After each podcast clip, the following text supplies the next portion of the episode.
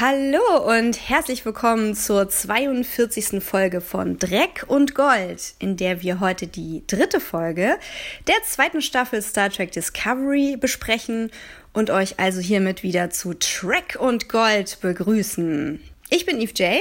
und mit mir heute auf dem Holodeck ist wieder Trekkie der ersten Stunde Adrian vom Bauer. Hallo Adrian. Hallo Eve, da sind wir wieder.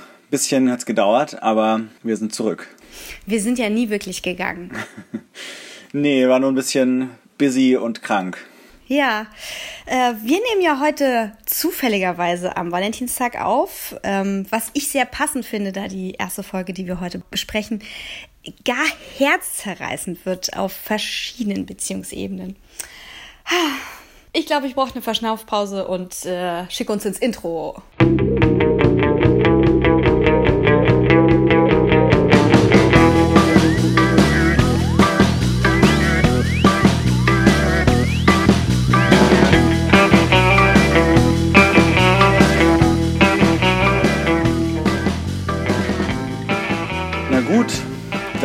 Äh, besprechen wir doch jetzt mal die dritte Folge der zweiten Staffel Point of Light. Und während wir die besprechen, werden wir natürlich alles, was in dieser Folge und was in den bisherigen Folgen passiert ist, spoilern.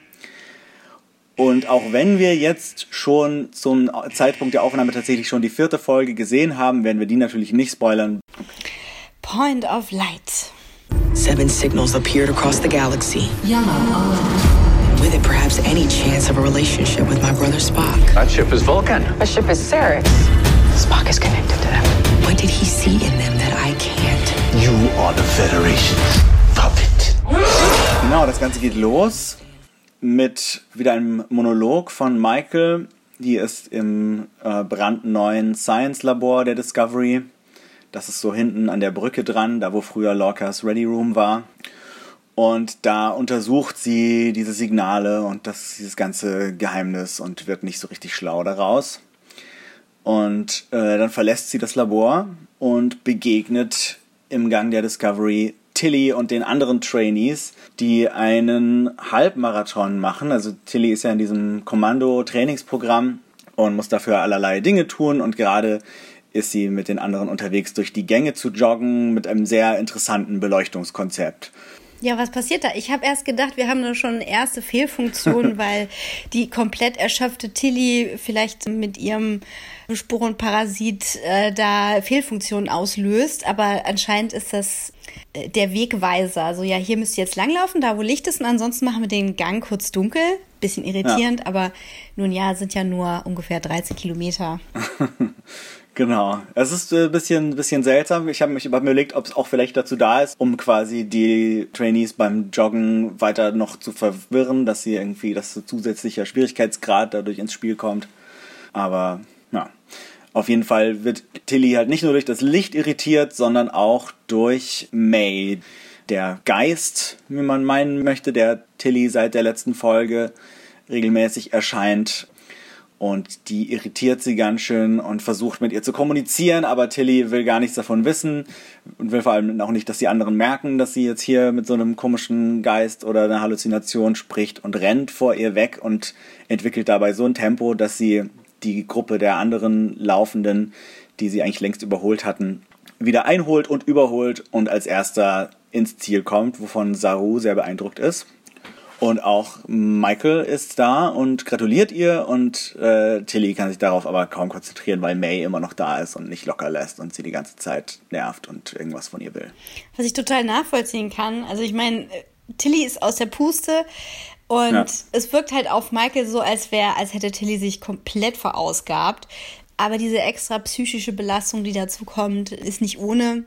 Und also Tilly äh, zieht sich erstmal da raus und Michael und Saru haben eh was anderes zu tun, denn die müssen jetzt auf die Brücke, wo sie feststellen, dass sich ein Schiff nähert. Und zwar, wir erkennen es schon vom Look, ist es ein vulkanisches Schiff, also ein Shuttle oder ja. ein größeres? Also auf mich wirkte das wie ein Shuttle, aber es ist schon größer. Ich weiß nicht, ob es ne? das gleiche Schiff ist, mit dem Sarek irgendwann mal in der ersten Staffel unterwegs war. Auf jeden Fall ist es so ein typisch vulkanisches Design, was so ein bisschen an die Schiffe aus Star Trek Enterprise erinnert.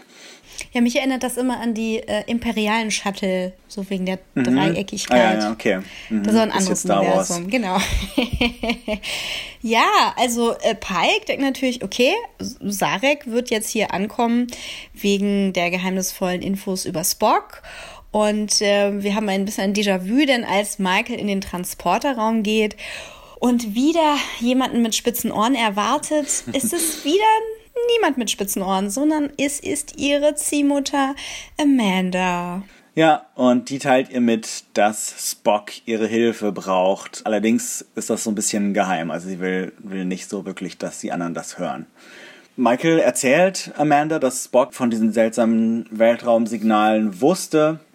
Und Amanda hat sich ein bisschen tiefer mit der, mit der Spock-Sache beschäftigt und hat tatsächlich, weil die Ärzte sie nicht zu ihm lassen wollten, Spocks medizinische Daten gestohlen und gibt sie jetzt Michael. Also Amanda war wohl in dieser medizinischen, was war das, eine Station? Oder? Sternenbasis 5 oder so. Sternenbasis 5 und hat dort vor Ort Daten geklaut. Also wir müssen uns immer wieder vor Augen halten, dass es kein galaktisches Internet gibt, ja, sondern ähm, da gibt es halt ja. lokale Netze, aus denen man dann eben sich Daten übermittelt, was wir ja auch anhand der Tatsache sehen, dass sich, also dass Daten über so Tablets weitergereicht werden. Ihr kennt es ja. noch, also sehr prominent habe ich es gerade aus Voyager und, ne? Also. Ja, ja, und das, es war immer, also bei, gerade bei den 90er-Serien war immer auf jedem Tablet nur ein Buch drauf. Das heißt, wenn man irgendwie fünf Bücher wollte, dann hat man nicht fünf Bücher auf ein Tablet geladen, sondern hat so einen Stapel von fünf Tablets mit sich rumgeschleppt. Mhm. The Future Kids, the Future. ja. ja, hilft aber alles nichts, denn Amanda und Michael, die sich jetzt dann eben mit Pike auseinandersetzen, um diese Datei äh, zu cracken. Die ist nämlich ja. verschlüsselt. Ja, müssen ihm halt erstmal erklären, dass das wichtig ist. Und er hat grundsätzlich erstmal was dagegen. Also genau, Michael ist, besteht total drauf, dass Pike sich jetzt hier ihnen anschließt und nicht immer so an den Regeln festhält und er beschwert sich dann so ein bisschen, dass sie ihn so rumkommandiert. Was so ein bisschen, ich meine, Bossy ist so ein bisschen so ein, so ein, so ein sexistischer Begriff eigentlich mittlerweile. Wird anscheinend im 22. Jahrhundert immer noch so benutzt, aber Amanda lässt das nicht durchgehen. Was ganz klar halt ein, ein soziales Kommentar ist auf ja. ähm, Kindererziehung und Bildungssystem gerade, in denen man eben versucht, Lehrern und Eltern und auch eben anderen Schülern beizubringen, auf schlaue Menschen weiblichen Geschlechts nicht so zu reagieren, wie man es eine Zeit lang getan hat, nämlich zu sagen, du bist äh, bossy oder bitchy oder was auch immer. Mhm. Und das finde ich ganz schön, dass trotz dessen, dass wir uns in der Zukunft befinden, äh, Pike immer noch dieses äh, etwas alte Sci-Fi repräsentiert mhm. und in dem Moment die Menschen von heute, die Star Trek neu machen, sagen können, äh, ja, das ist ein äh, bisschen anders. Ne? Und dennoch verliert es nichts von seinem Charme, und Pike lässt sich von dem Charme auch gern überzeugen und ruft Sternenbasis 5 an, aber der alte Mann mag Hologramme nicht so gerne. Ja. Deswegen wird jetzt auch gerade alles auf Bildschirme umgebaut. Ja, ganz klassisch. Okay. Über den Bildschirm hat er den Captain und nicht als Hologramm im Raum, wie wir es bisher aus Discovery meistens kannte. Aber ob Bildschirm oder Hologramm, der besagte Captain rückt keine Info über Spock raus, denn die ist streng klassifiziert. Weil, und jetzt kommt die große Überraschung, Spock nämlich geflohen ist und wegen Mord gesucht wird. Da, da, da. Ja.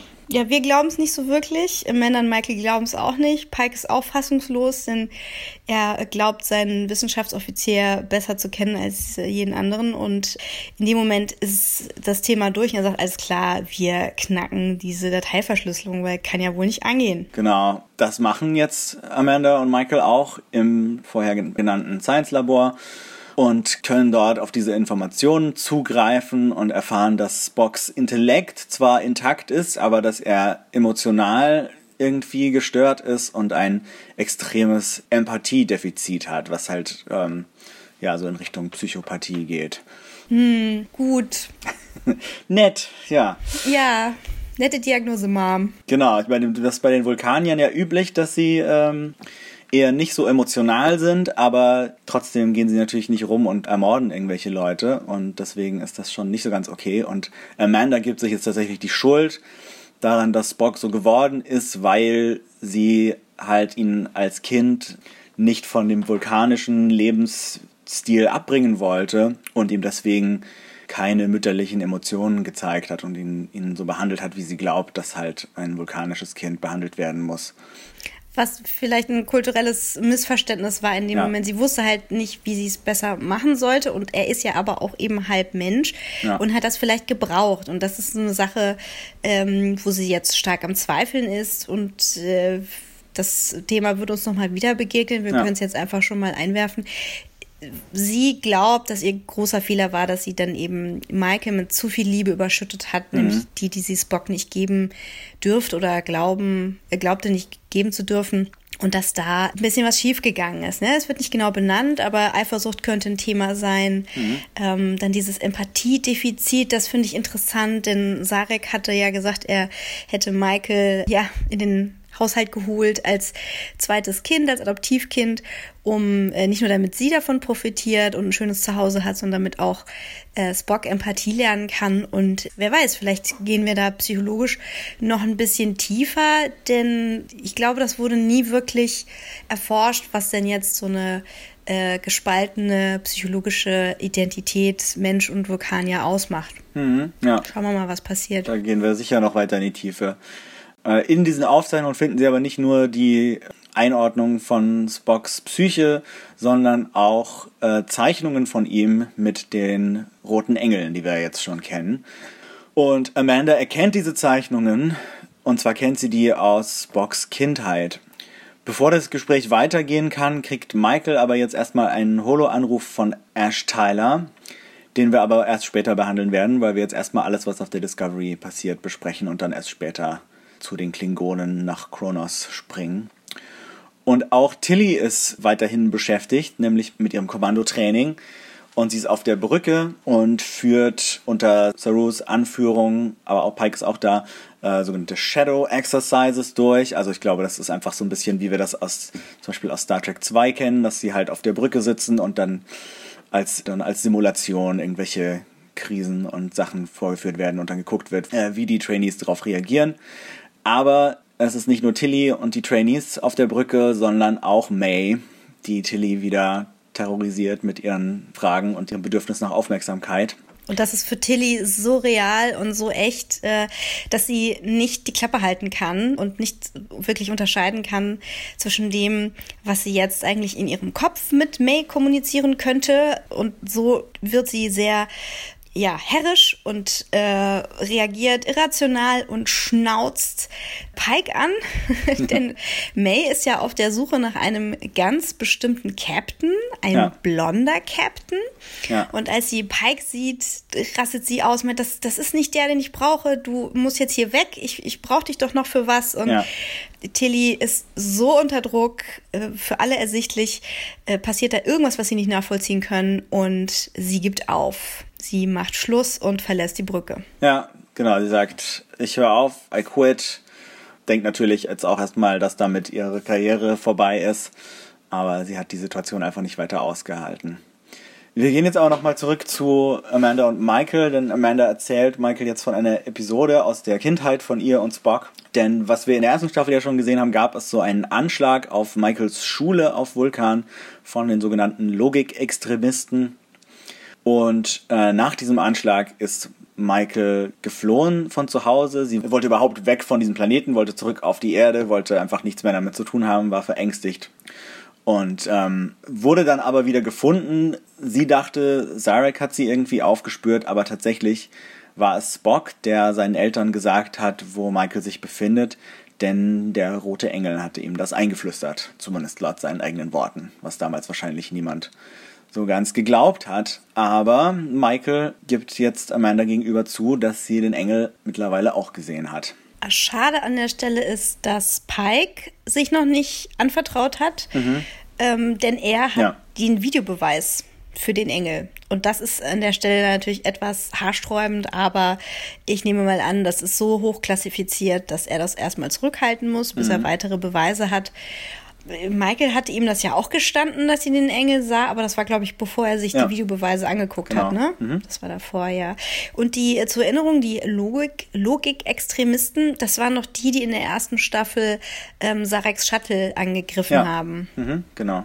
Das scheint irgendwie eine Fraktion auf Vulkan zu sein, die, die ähm, keinen Kontakt mehr mit der Föderation möchte, die äh, irgendwie Isolationismus von Vulkan anstrebt, weil alle anderen Völker zu unlogisch sind und die Vulkanier deswegen unter sich bleiben sollten. Mhm. Also generell, wenn ihr euch da so an, ich glaube, das war während Deep Space Nine mhm. oder nee, war das während TNG, da gab es so eine Sache mit dem vulkanischen Propheten. Ja, ähm, ich glaube Enterprise, war das, oder? War das Enterprise? War das Picard, der eine Weile in sich getragen nee, hat? Nee, nee, es war bei, äh, äh Archer. Das war Ach, in der Archer. vierten Staffel von Enterprise. Ach ja, genau. Ah, so rum. Ja, also wenn ihr da nochmal nachforschen wollt, äh, wie so der Verlauf der Betrachtung der vulkanischen Logik und im weitesten Sinne auch Religion ist, ja. dann äh, forstet euch mal durch die, ich glaube, ja, hinteren Staffeln Enterprise, mhm. Ja, wo es eben um diesen Propheten geht und äh, um die, die neue Religion und die neue Logik, die sich daraus ergibt oder die Philosophie, ja. so rum. Und dementsprechend, wenn die Logikextremisten ähm, ja, so das sehr sachliche, das sehr extreme. Das sind sehr, sehr, sehr sachliche Terroristen. ja, ich, ich weiß nicht, es sind schon irgendwie Logikextremisten klingt schlimm, aber es ist ja auch unlogisch, es ist unlogisch, andere Vulkane dafür umzubringen, seine Ziele zu verfolgen. Also, ja. Wie auch immer, sind halt Radikale und äh, ich bin gespannt, ob ähm, die dann der Philosophie, dem religiösen Aspekt äh, im Weg stehen oder ob das Hand in Hand geht. Mhm. Das, denke ich, muss man mal schauen. Denn das eine beschäftigt sich ja mit, mit der Seele der Vulkanier und wie die halt so in verschiedene Logikschranken eingesperrt wird, um damit die eben nicht verrückt werden. Yeses. Also es gibt viel zu erforschen. Äh, lasst uns doch ein paar Kommentare da, wenn ihr ähm, da Experten seid oder Logikextremisten. ähm, lange Rede, kurzer Sinn. Äh, also Michael beschließt natürlich, dass es da was zu tun gibt. Ne? Und Sie hatte aber, also als Kind, als das passiert war, ne, hatte sie weiterhin Angst, dass diese Extremisten die Familie der Familie schädigen, ja, und dachte dann, es wäre eine gute Idee, den kleinen Spock von sich fernzuhalten. Ja. Und scheint ihm irgendwas angetan zu haben. Also wahrscheinlich eher psychologisch als physisch. Und äh, gibt sich eben dafür die Schuld, dass Spock seine Empathie verloren hat.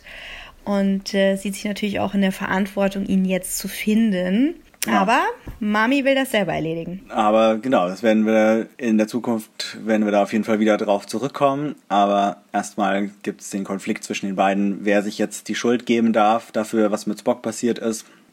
Und dafür, dass die Beziehung zwischen den, den zwischen Sareks Kindern so schwierig ist. Aber fürs Erste will Amanda die Ermittlungen in die Hand nehmen. Michael kehrt jetzt erstmal in ihr Quartier zurück, ist emotional auch ein bisschen erschüttert Sie teilt sich anscheinend immer noch ein Quartier mit Tilly, obwohl sie jetzt Commander ist und Tilly auch Ensign und kein Kadett mehr. Aber vielleicht gefällt ihnen das einfach so gut, Roomies zu sein, dass sie weiterhin hier Bunkmates sind. Ja, vielleicht ist auch einfach nicht so viel Platz. Ich meine, also ja. ich weiß ja nicht, wie groß die Discovery im Verhältnis ist zur, äh, zur Picards Enterprise, wo jeder einfach so eine 120 Quadratmeter Wohnung hat. Mhm. Aber ja, ich meine, hallo, es ist ein Wissenschaftsschiff. Ja. Es ist kein, ähm, kein, kein Galaxy Class. Ja, ja genau. Also, dann haben sie weiterhin das Doppelzimmer. Äh, man könnte darüber spekulieren, was es sonst noch so für, für Doppelzimmer auf der Discovery gibt. Was hattest du vorgeschlagen? Price und Bryce? Oder wie heißen die beiden? Äh, Reese und Bryce, ja. Reese und Bryce, ah. Ja, genau. Aber die, die klingen schon so ähnlich, deswegen könnten die sich auch ein Zimmer teilen. Und äh, hier Owoshikun und Detmar machen auch irgendwie Sinn, weil die sowieso die ganze Zeit immer zusammen rumhängen. Vielleicht werden wir es noch erfahren. Saru scheint ja ein Einzelzimmer zu haben, zumindest. Ja, das, äh, das ist dann schon ein Ausblick auf Folge 4. Ja. Aber erstmal, äh, genau, sind wir jetzt in diesem Doppelzimmer von Michael und Tilly und da kommt Tilly jetzt zurück die ist noch ein bisschen mehr erschüttert als Michael. Und Michael will wissen, was mit ihr los ist. Und Tilly gesteht ihr jetzt als erster Person, dass sie eben einen Geist oder so etwas sieht. Und auch jetzt in dem Moment, denn May ist auch mit ihm im Zimmer und redet die ganze Zeit mit Tilly, während Tilly mit Michael zu kommunizieren versucht. Und Tilly hält sich halt für verrückt oder glaubt, dass irgendwas nicht stimmt. Und erwähnt dabei auch, dass May ihr gerade gesagt hat, dass sie nicht versteht, was da mit Tillys Augen und Gesicht passiert, denn Tilly weint. Das heißt. Ähm, nee, ich glaube, Michael hatte geweint, oder? Mh, mm, na, beide haben, glaube ich, geweint. Jeder hat geweint und May ja. wusste nicht, was es ist. Ja. Warum verflüssigt sich das Gesicht? Und das ja. hat natürlich unser wissenschaftlicher Geist Michael erkannt, dass das, dass das nicht Teil einer Wahnvorstellung sein kann, denn der Logik folgend müsste Tillys Wahnvorstellung ja wissen, was Tränen sind. Genau, und Geist müsste es auch wissen. Ja, ein Geist müsste es auch wissen. Und da wird der Ehrgeiz in ihr wach und sie wird Tilly dann äh, zu Stamets schleppen. Genau, denn sie schlussfolgert, dass dieser Asteroid ja nur auf Tilly so eine Reaktion hatte, wie wir das in der letzten Folge gesehen hat. Und ähm, das bedeuten muss, dass irgendwas in Tilly ist, was diese Reaktion verursacht hat, was wiederum May hervorgerufen hat. Und das muss irgendwas mit den Sporen zu tun haben, denn mit denen hatte Tilly ja viel zu tun. Und äh, alles, was mit Sporen zu tun hat, ist Stamets Spezialgebiet den sie jetzt im Sporenlabor aufsuchen. Im Sporenlabor sitzt äh, Tilly auf so einem Zahnarztstuhl und sehr verständnisvoll ist auch Saru dabei ja. und äh, versteht natürlich jetzt, was die Panik auf der Brücke ausgelöst hat. Und äh, wie wir schon richtig vermutet haben, ist Stamets der angebliche Captain, den May gesucht hat mhm. und möchte mit ihm kommunizieren. Aber Tilly ignoriert sie erstmal, ähm, woraufhin dieser Sporenparasit wütend wird. Stamets kann auch recht schnell identifizieren, dass es sich wirklich um eine Sporeninfektion handelt. Und zwar ist das so eine multidimensionale äh, Kreatur, die sich da bildet bei ihr, bei ihr. Ja, und die sie irgendwie aufgeschnappt haben muss, als sie aus dem Spiegeluniversum zurückgekehrt sind und das ganze, das ganze Labor mit, mit Sporen gefüllt war, die aus verschiedensten Universen kamen. Genau, wir erinnern uns an die Spore, die äh, in äh, Tillys äh, Schulter verschwunden ist. Mhm. Und da sitzt jetzt auch die gute May. Ja. Und sie wird mit einer Ghostbusters-artigen Strahlenkanone brutal rausgesaugt. Es ist der, wie ein Exorzismus, der da gerade passiert. Ja. Beten tut allerdings niemand. Und dieser, dieser Blob, der da rausgesaugt wird, ist auch recht grauslich anzuschauen, wird in einem Kraftfeld gefangen. Und alle sind erstmal erleichtert. Das Sporenbaby ist geboren und Mama Tilly kann sich erstmal ausruhen. Ja, und das ist für diesen Handlungsstrang tatsächlich auch schon das Ende der Folge. Und wir springen jetzt rüber auf den klingonischen Heimatplaneten Kronos. Yay! Darauf haben wir eigentlich schon die ganze Staffel gewartet oder die zwei bisherigen Folgen. Ja, es ist schon so viel passiert. Ja. Also es war irgendwie so zwei Folgen ohne Lorel und ich ja. war so, was, was? Und dann äh, sieht man beim Intro die Namen der SchauspielerInnen ja. und denkt sich, juhu! Und äh, dann sieht man Haare, Bärte, Capes, mhm. goldene Kleider und es ist erstmal sehr ungewohnt. Ja, da hat sich einiges verändert bei den beiden. Genau, Lorel ist jetzt, wie ihr wisst, die äh, Kanzlerin.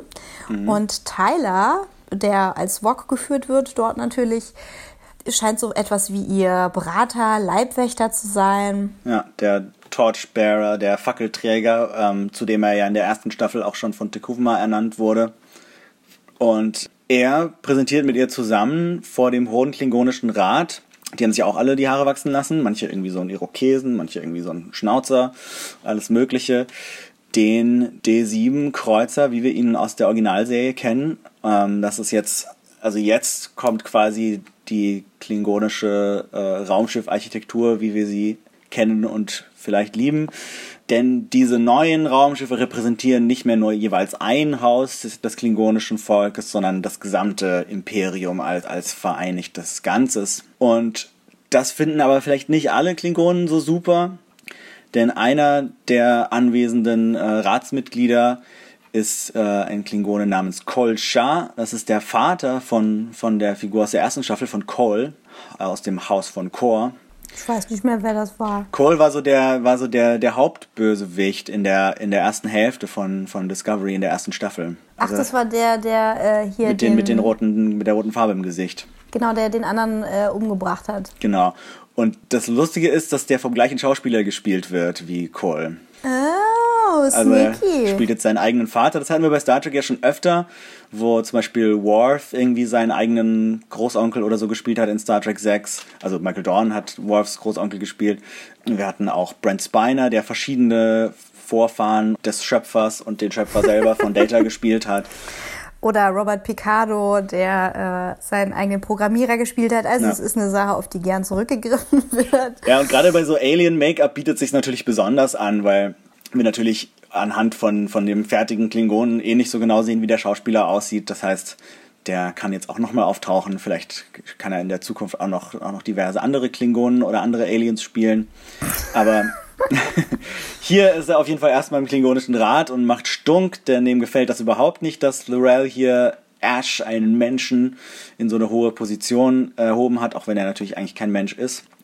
Und äh, Kolschar provoziert die beiden, äh, was auch ganz gut funktioniert, denn Ash stürzt sich auf ihm und versucht, die, äh, die Farbe, diese, diese roten äh, Kriegsbemalungsmarkierungen aus Kolchars Gesicht zu wischen, denn das ist, glaube ich, eine Markierung, die speziell zu diesem House of Core, äh, zu diesem einen klingonischen Haus gehört und weil es ja jetzt um das vereinte Imperium geht, äh, sollte man das halt nicht mehr tragen. Das ist äh, respektlos gegenüber Lorel ja, und er genau. als, als ihr Enforcer setzt das durch. Ja.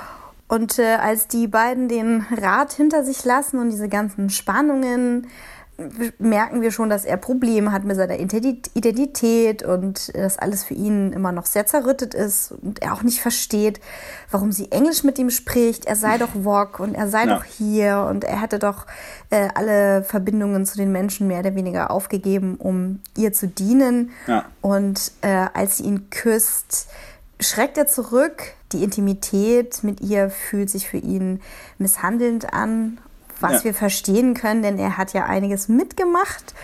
Ja, und einige auch eben falsche Erinnerungen eingepflanzt bekommen, dass er gefoltert wurde von Lorel. Oder ich weiß nicht, vielleicht hat sie ihn auch wirklich gefoltert, nachdem er in einen äh, Menschenkörper verwandelt wurde. Auf jeden Fall, auch wenn er ihr sich dem Dienst ihr gegenüber verschrieben hat, kann er trotzdem irgendwie diese Intimität mit ihr nicht zulassen, weil das zu viele schlimme Erinnerungen hochbringt.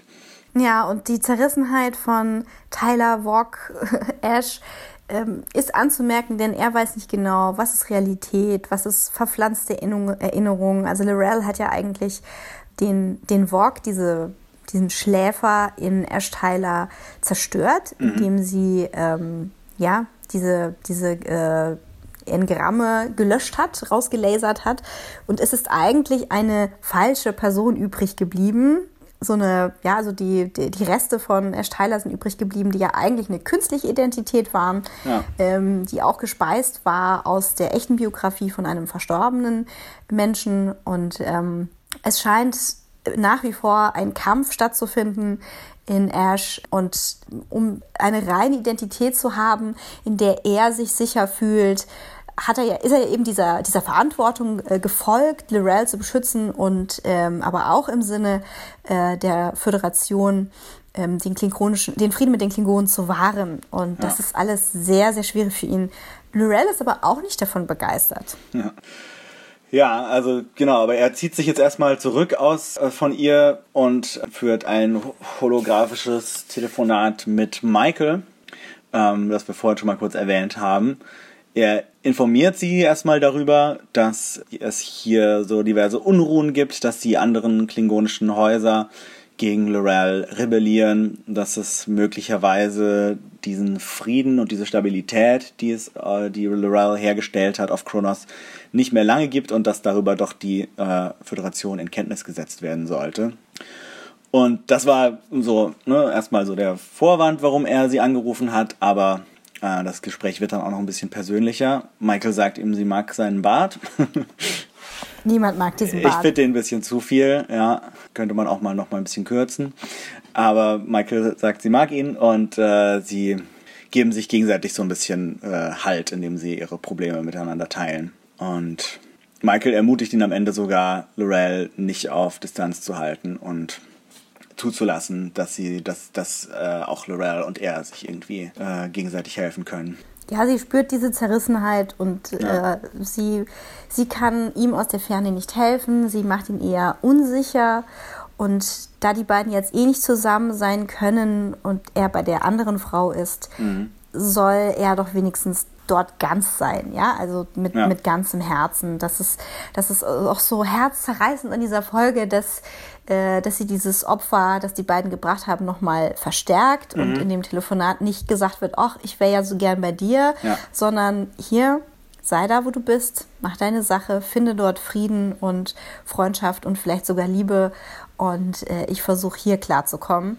Das ist mhm. schon sehr groß. Also das ist äh, das ist nicht Soap-Opera-Niveau, das ist wirklich aufgeklärt von beiden Seiten und ähm, ja. bewundernswert, aber auch tragisch. Auf jeden Fall. Ich fand dieses Gespräch auch äh, filmisch wahnsinnig cool gelöst, weil ich weiß nicht, ob sie tatsächlich so ein Set gebaut haben oder ob das einfach ein ziemlich cooler digitaler Trick ist, dass wir halt ähm, am Anfang die beiden als Hologramme in ihren jeweiligen Räumen sehen und dann aber diese beiden Räume sozusagen verschmelzen und dann so eine Hälfte vom Raum ist Michaels Quartier, die andere Hälfte des Raums ist die ist irgendwie diese Höhle oder was auch immer, also Ash, Ash und Lorels Quartier oder Residenz und äh, es gibt irgendwie so einen harten Übergang zwischen den beiden, aber sie stehen halt so in einem Raum. Das finde ich irgendwie ein ziemlich cooler Trick.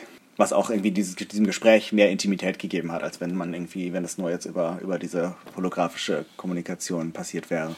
Ja, es hat auch sehr dieses ähm, Star-Crossed Lovers verstärkt. Mhm. Ne? Also wir mhm. sind somewhere out there und sie singen den Mond an, also ungefähr. Genau. Also ihr kennt den Film.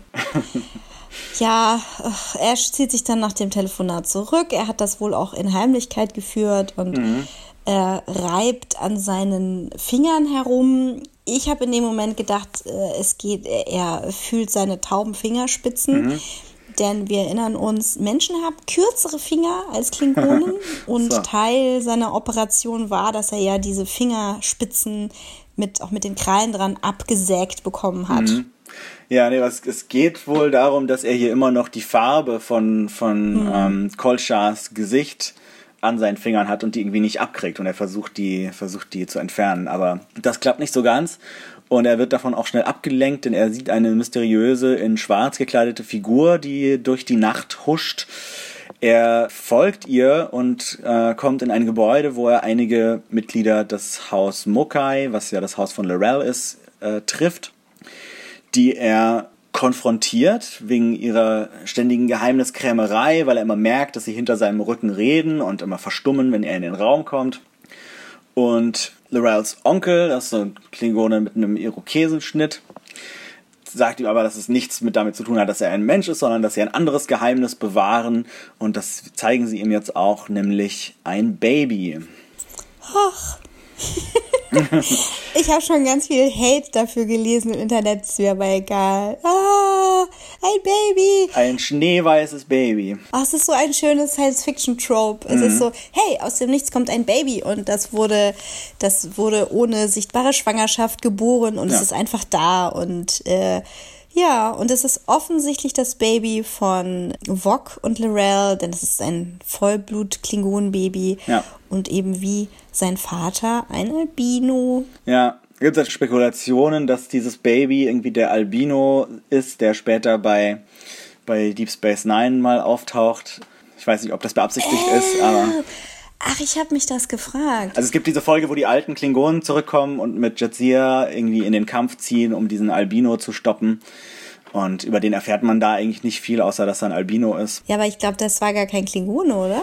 Er hat so ein bisschen so ein Design, wo man sagen könnte, okay, es könnte ein Klingone mit einer etwas ungewöhnlichen Stirnhöcker sein, aber es könnte auch irgendein anderes Alien mit ähnlichen Stirnhöckern sein. Also es war nie so ganz klar, ob es ein Klingone ist. Aber es ist auch eigentlich nicht so relevant. Das wäre halt irgendwie so eine, ein bisschen Fanservice, wenn es so gemeint wäre. Das ist jetzt eh noch lang hin. lang hin. Ja, das Baby ist nämlich noch ganz klein. Ganz, und ganz klein. Ganz klein. Und, Sieht auch ja, ein bisschen ne? unecht aus. Ach ne ja, man weiß doch nicht, wie echt klingonische Babys aussehen. Das, das ist okay. Wieder. Ja. Kennt ihr diese, diese äh, Gummibabys, die man sich im Internet bestellen kann? Man kann sich so äh, bewegliche Plastikbabys holen, also wo der Mund sich so ein bisschen bewegen kann, in verschiedenen Fantasy-Styles. Zum Beispiel ja. ähm, Stil von den blauen Leuten aus äh, Avatar. Wie okay. heißen die nochmal? Äh, Navi. Navi, genau. Das ist super schräg. Müsst ihr mal YouTuben. Sehr verstörend. Danach findet ihr das kleine Baby der Klingonen wieder super süß, garantiere ich euch. Ja, und ähm, Ash muss Lirel konfrontieren. Es äh, bleibt ihm keine andere Wahl. Er ist so bewegt davon. Und sie gibt es zu. Sie hat es geheim gehalten, denn während des Krieges war jetzt ja nicht der beste Zeitpunkt. Sie hat mhm. sich das entfernen lassen. Es ist also ex utero aufgewachsen in so einem Brutkasten. Und deswegen ist es auch so klein, weil es nicht äh, ja. normal herangereift ist in ihrem Kriegerleib. Und ja, also der Zeitpunkt war nicht richtig. Sie wollte ihn damit auch nicht belasten mhm. und äh, wollte ihm eigentlich die Möglichkeit lassen, zu den Menschen zurückzukehren. Und da merken wir, dass sie wohl glaubt, dass er da eher hingehört, mhm. auch wenn sie noch Gefühle für ihn hat. Ja. Und äh, dieses Baby, äh, ja, aufzugeben wäre ihr aber nicht in den Sinn gekommen, denn der Urheber dieses Babys ist die große Liebe von Vok und Lorel, ja. die so groß war wie die von Kalis und, ach, wie heißt sie? Kalis Frau. Kalis Frau, ach, verflixt. Fail. Ja, und äh, diese, äh, diese Emotion äh, trägt uns dann noch ein Stück weiter. Ja, aber wenn ich mich frage, wann diese Liebe stattgefunden hat, ob, ob die beiden irgendwie schon zusammen waren, bevor quasi die erste Discovery-Staffel losging, weil irgendwie in der ersten Discovery-Staffel ist es ja so, dass sie, dass sie sich irgendwie so ein bisschen näher kommen auf diesem kaputten Schiff, als sie da zusammen irgendwie eine Weile rumhängen. Und das nächste, was man dann sieht, ist, dass Ash schon als ein Mensch ist und äh, so viel Zeit ist dazwischen eigentlich gar nicht vergangen, aber anscheinend genug Zeit für eine große Love Story und ein gemeinsames Kind. Ja, also ich war davon auch ein bisschen confused, weil ich dachte, äh, seid ihr durch ein schwarzes Loch geflogen und habt zusammen irgendwie 30 Jahre auf einem, auf äh, einem Paradiesplaneten verbracht? Oder wann hat das tatsächlich, also, oder ist Krieg für euch so mega romantisch? Ich ja. meine, es sind Klingonen. Ja. Okay, also. Ja, vielleicht schon. Wer weiß, aber anscheinend haben sie auch irgendwo Urlaub gemacht, mhm. äh, in irgendwelchen vulkanischen Quellen oder so. Also irgendwas ist auf jeden Fall passiert. Mhm. Und was passiert ist, sehen wir da, das kleine weiße Baby. Und Ash fühlt sich davon, ja, total berufen und er kann sich nicht mehr an diese große Liebe erinnern, zumindest nicht an alles. Aber das ist jetzt der Push, den er gebraucht hat, um, gebraucht hat, um sich jetzt ganz seinem klingonischen Leben zu widmen und äh, das Kind mit ihr aufzuziehen. Mhm, ja, genau, will sich ihr ganz widmen und diesem Leben und dem Kind. Und äh, das findet sie im ersten Moment wohl auch ganz gut und geht mit ihm zusammen los, das Baby zu besuchen, das sie ja noch nie gesehen hat tatsächlich. Das hat sie äh, komplett ferngehalten von sich. Doch statt dem Baby finden sie nur Lorels Onkel an einem Strick aufgeknüpft und tot. Und kein Baby, sondern eine holographische Nachricht von Kolsha, der das Baby entführt hat und äh, hier den Onkel umgebracht hat. Dieser böse Babyentführer, ich glaube, es geht los. Ganz schön fies, der Typ. Und auch erstaunlich äh, irgendwie Hightech, denn, also für Klingonen, weil die haben ja meistens eher so hier so ne, ihre, ihre Battlers, also mehr so mit Schwertern und Dolchen und nicht so mit so super hochtechnologischen Sachen. Aber äh, anscheinend gibt es da eine Nanotechnologie, irgendwie so Sensorimplantate, die Kolscha in dieser Farbe auf seinem Gesicht versteckt hat und hat darauf spekuliert, dass Ash versuchen wird, sie abzuwischen und dann diese Sensorimplantate mitnimmt und Kolscha somit alles mithören kann, was Ash und Lorel besprechen und er hatte erstaunliches Glück, nicht nur, dass Ash darauf angesprungen ist, sondern auch noch, dass sie jetzt über so interessante Sachen wie dieses Baby geredet haben. Und nicht zu vergessen, dass er Ash endlich nachweisen konnte, dass er für die Föderation arbeitet, weil noch, er ja. die, das Telefonat, das Holotelefonat von Michael und Ash belauscht hat. Ja. Dieser Fuchs! Ja, hundsgemein. Ähm, und jetzt will er äh, das Baby tauschen gegen die Kontrolle über das klingonische Imperium. Also er will. Kalif ähm, anstelle des Kalifen werden. Ja. mhm.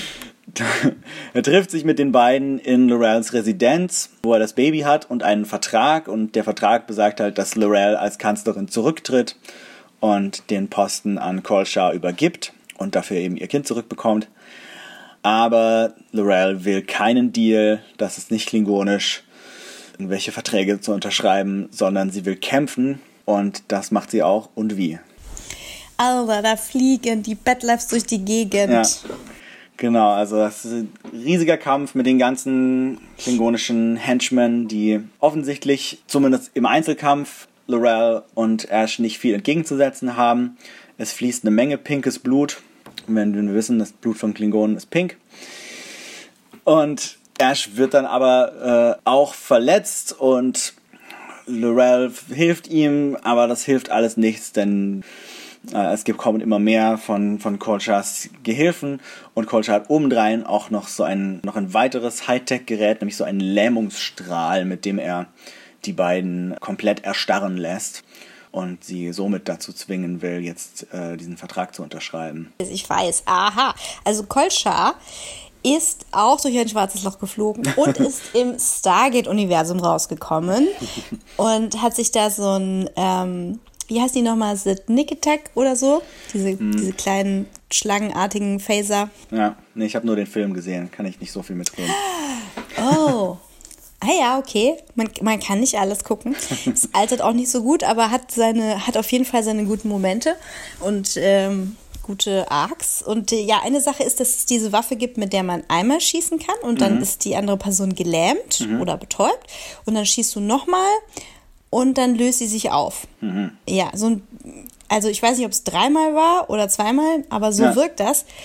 Denn äh, die beiden sind ja komplett gelähmt ja. und er plant aber dennoch, sie zu töten nimmt sich aber noch den Moment, um das Wichtige zu erledigen, nämlich Lorels Finger, den er einfach, ja, also nimmt ihre Hand mit ja. ihrem Finger, macht da so, äh, unterzeichnet den Vertrag auf so einem Tablet und so einfach geht das nämlich mit, mit äh, hier Touch-ID.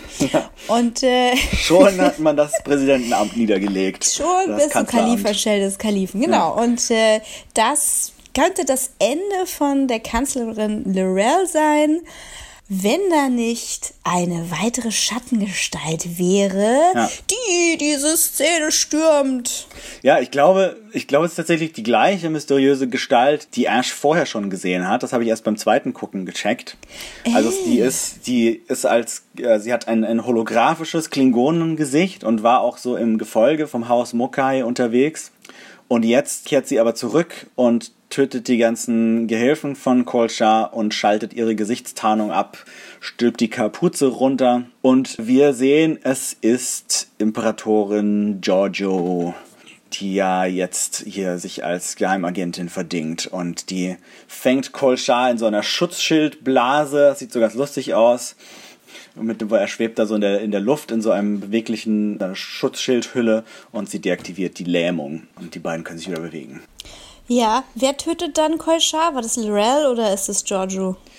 Ähm, ich glaube, es ist dann Lorel. Ich bin mir ja. jetzt gerade nicht ganz sicher. Aber, ich glaube ja. auch. Ich glaube, die macht kurz einen Prozess mit dem.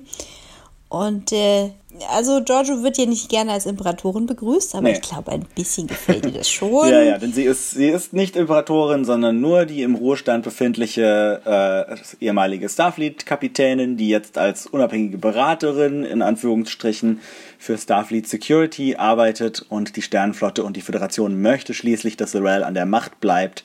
Deswegen musste sie jetzt hier eingreifen. Und sie kann jetzt aber auch nicht so ganz zulassen, dass jetzt Laurel und Ash hier ihre, ihre familiäre, ihr familiäres Idyll feiern, denn sie glaubt, dass Ash und das Baby ein großes Problem sind und als Laurels Machtposition gefährden. Und auch der tote Kolchar ist natürlich ein Problem, wenn sie sich mit dem House of Core nicht komplett verscheißen möchte. Und deswegen hackt sie jetzt zusammen mit Laurel einen Plan aus und diesen, wie dieser Plan umgesetzt wird, sehen wir jetzt auch gleich. Es ist ein bisschen schockierend, denn Laurel tritt jetzt vor den Klingonischen Rat und hält eine große Rede und gibt zu, sie hatte, sie hatte mit Vogue zusammen ein Baby. Mhm. Past tense. Ja. Und sie bezeichnet ihn als Verräter, denn er ja. hat mit der Föderation kommuniziert und er hätte das Baby getötet weswegen ihn sie kurzerhand geköpft hat. Ja. In dem Moment äh, hält sie den Kopf von äh, Ash Tyler hoch. Äh, ja. Wir vermuten natürlich richtig, dass es sich um eine sehr gute Kopie handelt. Aber wissen sie in dem Moment noch nicht. Ja, also wir hoffen es. Wir hoffen es. Ja. Und leider sehen wir auch das Köpfchen von dem Baby. Ja. Und nachdem sie ihre dramatische, flammende Rede beendet hat, indem sie von, von Verrat spricht und äh, den allen Anwesenden zeigt, was sie für Konsequenzen fällt in dem Augenblick, ja.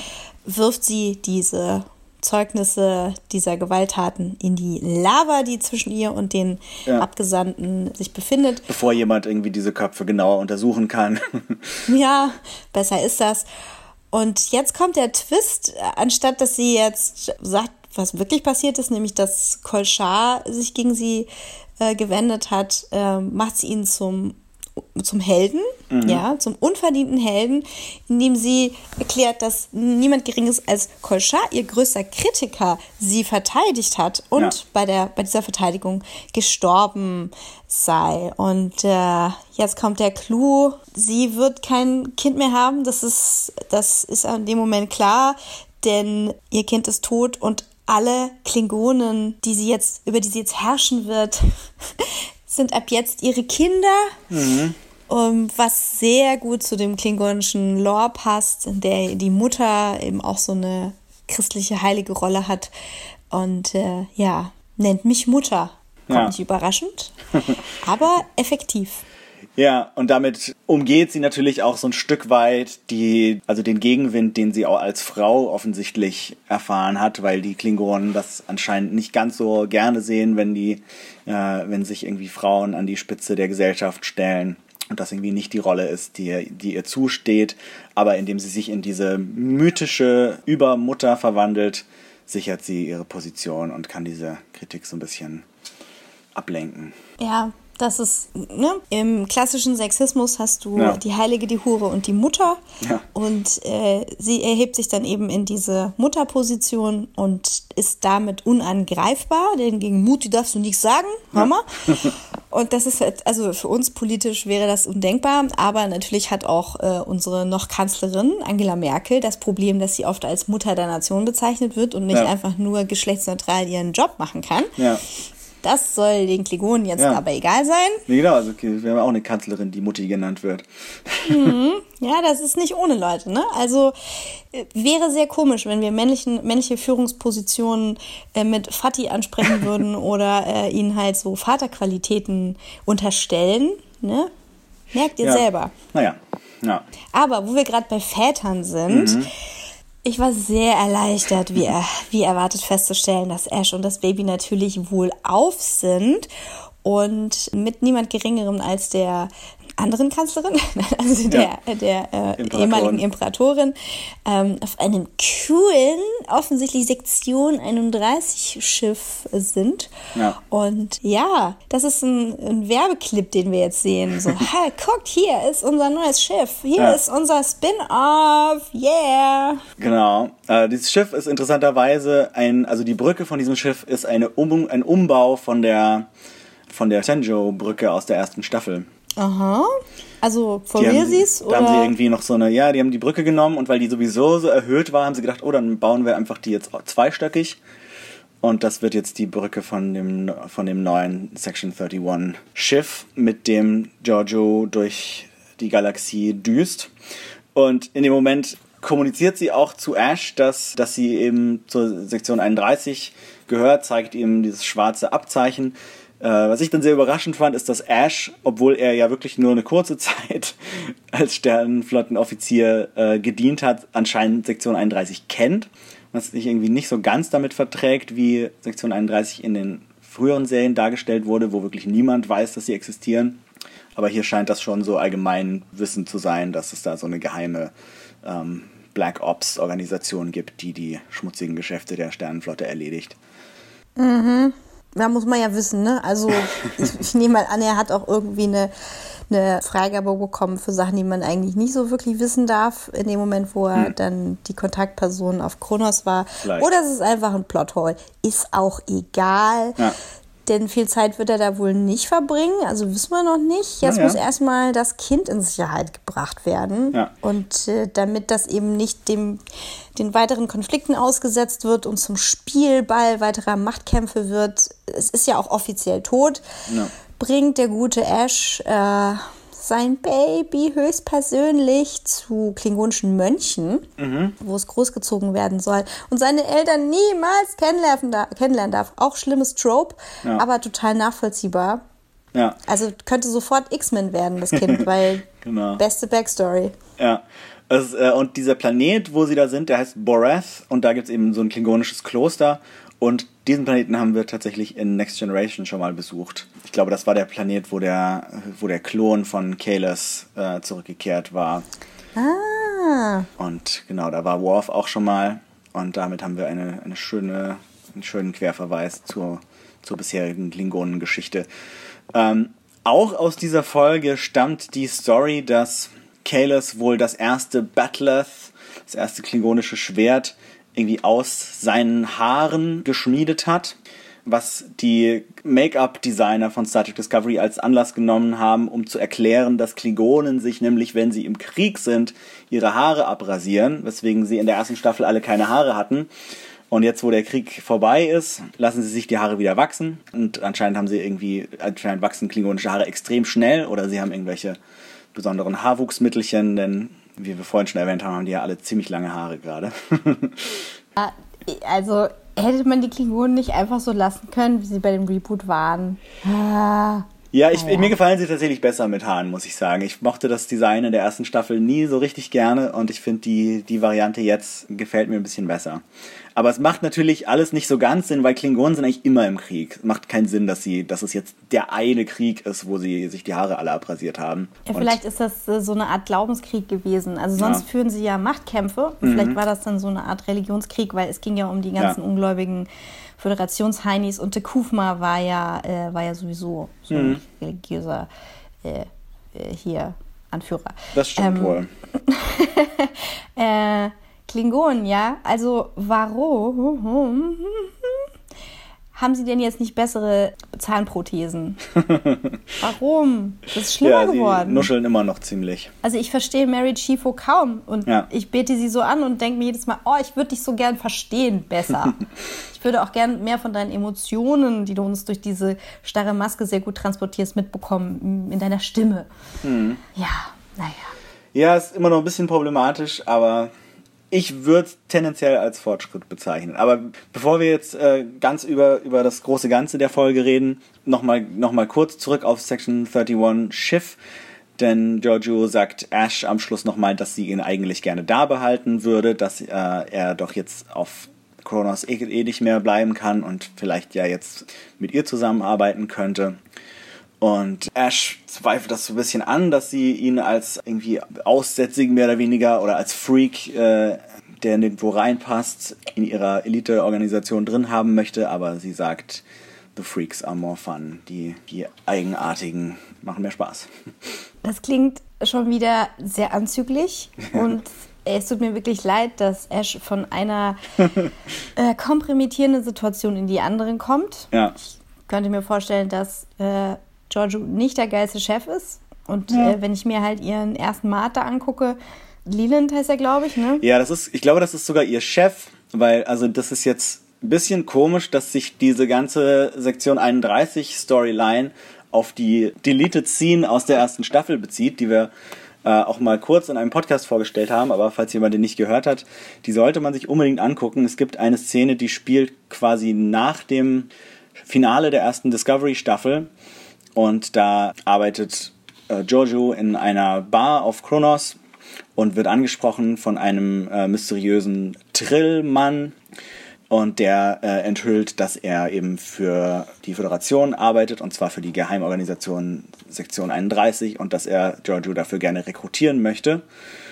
Und hier taucht er eben zum ersten Mal in einer regulären Folge auf, wird aber so ein bisschen so behandelt, als würden wir ihn schon kennen, was wir natürlich auch tun, weil wir die Szene gesehen haben, aber... Ich habe den nicht erkannt. Okay, er ist nämlich jetzt auch kein Trill mehr. Das war anscheinend nur eine Tarnung, dass er auf Kronos mit der, dass er sich da die Flecken aufgemalt hatte. Oh ey, Fleckenface oder was? Genau, und jetzt ist er hier äh, nämlich als Mensch unterwegs. Oder zumindest als menschlich aussehender Typ. Und Leland ist ja nun auch ein, eher ein menschlicher Name. Weißer Mann! Genau, und der ist wohl der Anführer dieser, oder zumindest einer der Oberen von der Sektion 31 und äh, Giorgios Kontaktmann. Langweilig! Ja, aber vielleicht, also ich könnte mir vorstellen, dass wir den nicht so viel sehen und dass es eher, dass die Sektion 31 Subplots sich eher um Giorgio und Ash drehen werden. Jedenfalls sind wir jetzt durch mit dieser Folge und fantastisch. Da ist echt eine Menge passiert. Wie fandst du denn diesen äh, Werbeblock für das Spin-off? Ähm, also wie gesagt, ich fand das, ich fand die, die Art, dass irgendwie anscheinend alle so ein bisschen wissen, dass es diese Sektion 31 gibt und so bisschen seltsam, weil es einfach nicht so zusammenpasst mit dem, was man bisher darüber weiß. Und auch, dass die hier so ihre eigenen Schiffe haben und dann so überall die Politik beeinflussen. Ist irgendwie nicht so geheim, wie man das sonst kennt, aber ich finde es spannend. Ich, ich mag halt Giorgio als Figur sehr. Ich könnte mir auch vorstellen, dass, dass, dass Giorgio und Ash Tyler eine coole Kombination sind. Also ich hoffe, die tauchen noch ein paar Mal auf und könnte mir schon vorstellen, dass da einige coole Situationen entstehen. Ja. Aber es fühlt sich natürlich auch so ein bisschen wie, wie wirklich so ein Ausschnitt aus einer anderen Serie an. Also es fühlt sich so ein bisschen an wie, okay, wir checken jetzt mal kurz rüber in die Sektion 31 Serie ja, wir sind mal kurz bei CSI 31 äh, Intergalactic. Ja. Hat eine andere Tonalität, ne? Es wirkt alles so ein bisschen düsterer ja. und äh, militärischer. Ja. Auf jeden Fall eine andere Tonalität als der Rest der zweiten Staffel bisher, weil der hat ja eigentlich mhm. eher so einen Schritt gemacht in Richtung Star Trek, wie wir es kennen und lieben aus den früheren Serien. Und hier dieses Sektion 31 Ding ist klar so die, die, die Düsterheit, die viele in der ersten Staffel auch nicht so mochten, nur irgendwie noch ein Level höher geschraubt. Ach geil. Ähm, ja, das heißt, das wäre ja, ja, oh, jetzt bin ich wieder interessiert, weil wenn wir nämlich, äh, also ich finde beides gut, ja? ja? Ich fand jetzt die erste nicht zu dark. Ja. Ich finde es eher, ich finde so diese erzwungene Rückkehr zu manchen Tonalitäten ein bisschen albern, mhm. aber im Vergleich denn ich fand die Ernsthaftigkeit der ersten Staffel echt gut. Mhm. Und ja, ich mag mein locker fluffiges Star Trek, aber ich habe neulich, wo ich da so schön krank da niederlag, äh, als ich Voyager geguckt habe, mhm. habe ich das überhaupt nicht mehr zusammenbekommen, dass es irgendwie das gleiche Track ist. Und ich war von dieser episodischen Formel auch erstmal komplett abgeturnt. Mhm weil ich dachte, boah, das ist so einfach und es ist halt wirklich für Kids gemacht und Nachmittagsprogramm und so. Also ich mag beides und ich fände es aber auch klasse, wenn jetzt die diese Spin-off-Serie so wird wie die Lorca-Staffel, ja, mhm. bisschen komplexer. Ich kann mir das jetzt noch nicht so vorstellen, was sie denn zu tun haben sollen. Mhm. So eine Agentenserie im Star Trek-Universum. Ja, okay, gucken wir mal. Ja. Naja, hier haben wir ein bisschen Vorschau bekommen, dass sie halt jetzt hier zum Beispiel das, die Politik auf Kronos mal so ein bisschen beeinflusst, unterwandert und in die Richtung lenkt, die der Föderation am besten dient. Und sowas kann natürlich auch noch ausführlicher auf anderen Planeten passieren. Also was sie gemacht haben, war, äh, sich zu maskieren, ja. lustige Hologramme aufzusetzen mhm. und dunkle Roben. Ja, so ein bisschen, bisschen Mission Impossible mit den, wie, wie den Masken und so. Ja, und aber auch ein bisschen super freakig ekelhaft, weil sie Babyköpfe und äh, Ashköpfe geklont haben. Ja. Meh. Es war schon eine verdammt brutale Folge, also gerade auf der klingonischen Seite oder eigentlich nur auf der klingonischen Seite mit hier den ganzen Klingonen, die niedergemetzelt werden in dem großen Kampf mit den abgeschlagenen Köpfen, mit dem äh, erhängten Onkel. Da ging es ganz schön blutig daher. Ja, also diese, diese Folge hat auf jeden Fall wieder einige Fragen beantwortet, nämlich was ist mit Lorel, was macht die eigentlich, was ja. macht eigentlich Vogue, was ist jetzt eigentlich mit Tillys Parasit los? Also mhm. wir haben ja vermutet, dass es ein Parasit ist und so war es dann auch. Ja. Ähm, ähm, ich habe noch eine Twitter-Frage hier von Nils M., der sich gefragt hat, warum das Wesen Stamets so hasst mhm. und das wissen wir jetzt zu diesem Zeitpunkt noch nicht, aber wenn es eine Paralleluniversumsspur ist, war meine Vermutung, es gab doch auch ein Paralleluniversum Stamets, ne? Ja. Und der war ja kein guter Wissenschaftler, oder wie war das? Der wurde umgebracht, ne? Weil er irgendwie nicht das machen wollte. Ja, ja. War das denn nochmal? Ich krieg's jetzt auch nicht mehr hundertprozentig zusammen, aber er hat auf jeden Fall für die böse Imperatorin auch diverse Experimente, aber nicht so tolle Sachen durchgeführt. Ja. ja, gut. Also wir hören im Anschluss nochmal die entsprechende Folge von der ersten Staffel Track und Gold. und äh, ja, also wenn wir das dann gleich abschließen, würde ich sagen, machen wir eine Pipi-Pause und dann können wir gleich weitermachen. Ja, auf Oder? jeden Fall. Genau. Also insgesamt fand ich die Folge cool. Ich, äh, diese Zweiteilung oder fast Dreiteilung, also der, der Tilly und Michael Strang hat sich ja auch nur, nur manchmal so ein bisschen verbunden hat erinnert an manche Sachen aus der ersten Staffel, wo auch viele Sachen so parallel passiert sind, ohne dass sie direkt miteinander zu tun hatten mit den Klingonen und den Menschen und so. Das finde ich tendenziell manchmal nicht ganz so erfolgreich, wie wenn wir einfach eine, eine Story erzählen, die über die ganze Folge funktioniert, aber weil eigentlich in beiden Hälften die, die Handlung so cool vorangetrieben wurde und so viele neue Informationen auch kamen und wir so viel über, über Spock erfahren haben und über Tillys Sporeninfektion und über die klingonischen politischen Entwicklungen, fand ich das eigentlich schon auf jeden Fall sehr spannend, so als, als Brückenfolge. Also es ist nicht so eine Folge, die man mhm. sich, glaube ich, so losgelöst angucken würde, wo man sagt, ach guck, ich gucke jetzt mal irgendeine Folge Star Trek Discovery, welche ist denn da eine schöne, die man einfach mal so gucken kann? Da ist es bestimmt nicht diese hier. Echt nicht die mit dem toten Baby? nee, äh, also vielleicht zum einen wegen, den, wegen der Brutalität und Düsterheit, aber auch weil halt eben jetzt das nicht so eine alleinstehende Handlung hat, sondern halt nur die ganzen Stränge weiterspinnt. Aber ich finde, das Weiterspinnen der Stränge macht sie größtenteils ziemlich erfolgreich. Also ich will die auf jeden Fall nochmal gucken, weil ich Lirel da so super fand und ja. ich, wie gesagt, nicht alles verstanden habe, was sie gesagt hat. Ich muss nochmal zurückgehen. Ja, nochmal mit Untertiteln.